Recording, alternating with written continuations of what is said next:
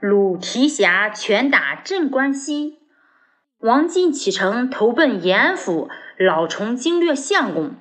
几个月后，史进又去投奔师傅，路过魏州时，认识了一个关西武官提辖鲁达。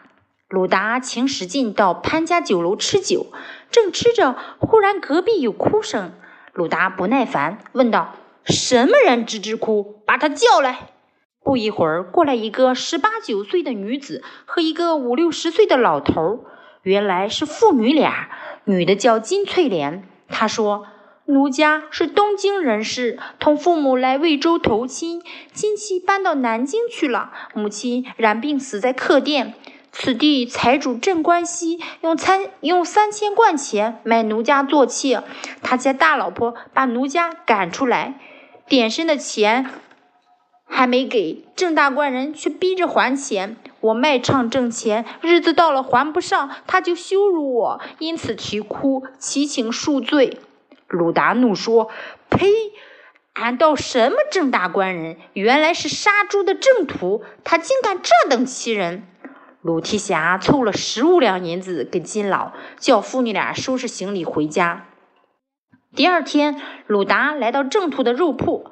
郑屠慌忙让座。鲁达说：“奉经略相公密旨，要十斤瘦肉馅，不许带半点肥的。”郑屠吩咐下边人快切。鲁达说：“不要他们的脏手，你亲自切。”郑屠把肉馅剁完，包好了。鲁达又说：“再切十斤肥肉馅，不许带半点瘦的。”郑屠又切了半个时辰，包好了。外边卖肉的主顾都不敢靠前。